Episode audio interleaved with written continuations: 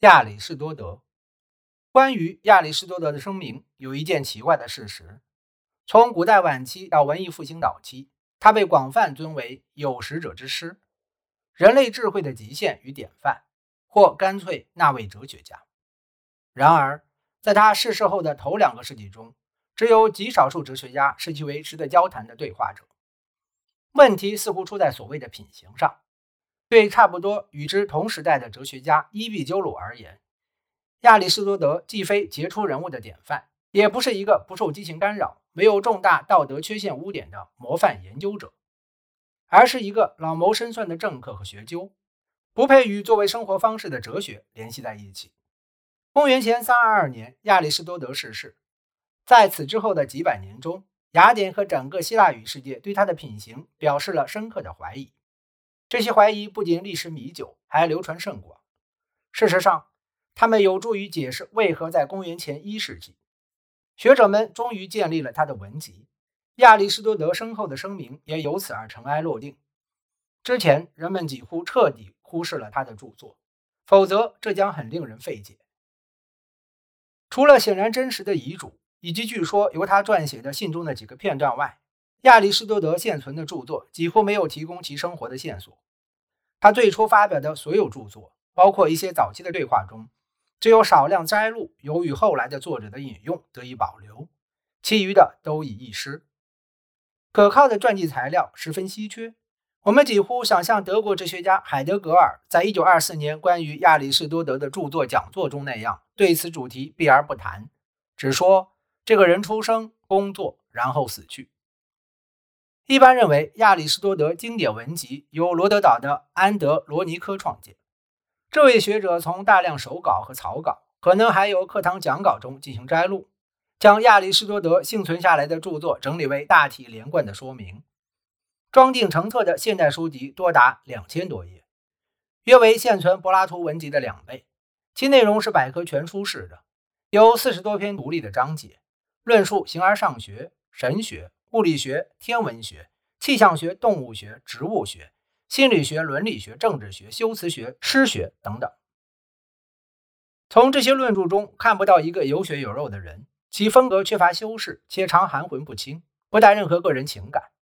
正如18世纪英国诗人托马斯·格雷的打趣：“阅读亚里士多德就像在嚼甘草。”这并未阻止安德罗尼科为亚里士多德做这件事。任何一名合格的古代编者都会为任何一个真正的哲学家这样做。他以一篇具有启迪意义的传记为其文集做了一篇序，并着意重印了亚里士多德遗嘱的内容。尽管安德罗尼科的那篇传记遗失了，但后来的亚里士多德文集编撰者都以其为模板，因此现代学者能从中世纪对亚里士多德生活的各种理想化描述中，追查出一个共同的理想化源头。这篇传记出现于公元五百年左右，当时雅典的亚里士多德学派使用的标准亚里士多德著作中，都曾采用过这篇传记为序。大约在公元前三八四年，亚里士多德生于雅典城邦的斯塔吉拉。作为一个无足轻重的自治城邦，斯塔吉拉一直是爱奥尼亚移民的殖民地，在公元五世纪的大部分时间内与雅典结盟。古代权威资料一致认为，亚里士多德血统尊贵，母亲费斯提斯拥有可观的财富，是最早来到这里的殖民者的后裔。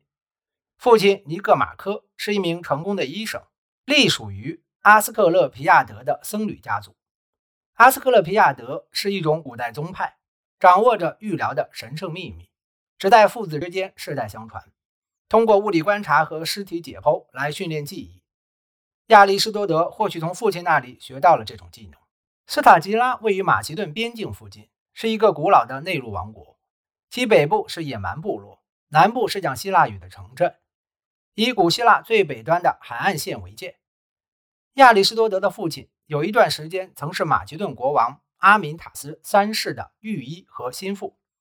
这位讲希腊语的君主巩固了对该地区高原和平原的控制，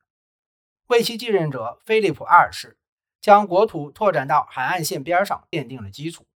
但是亚里士多德的父母在他年纪轻轻时就去世了。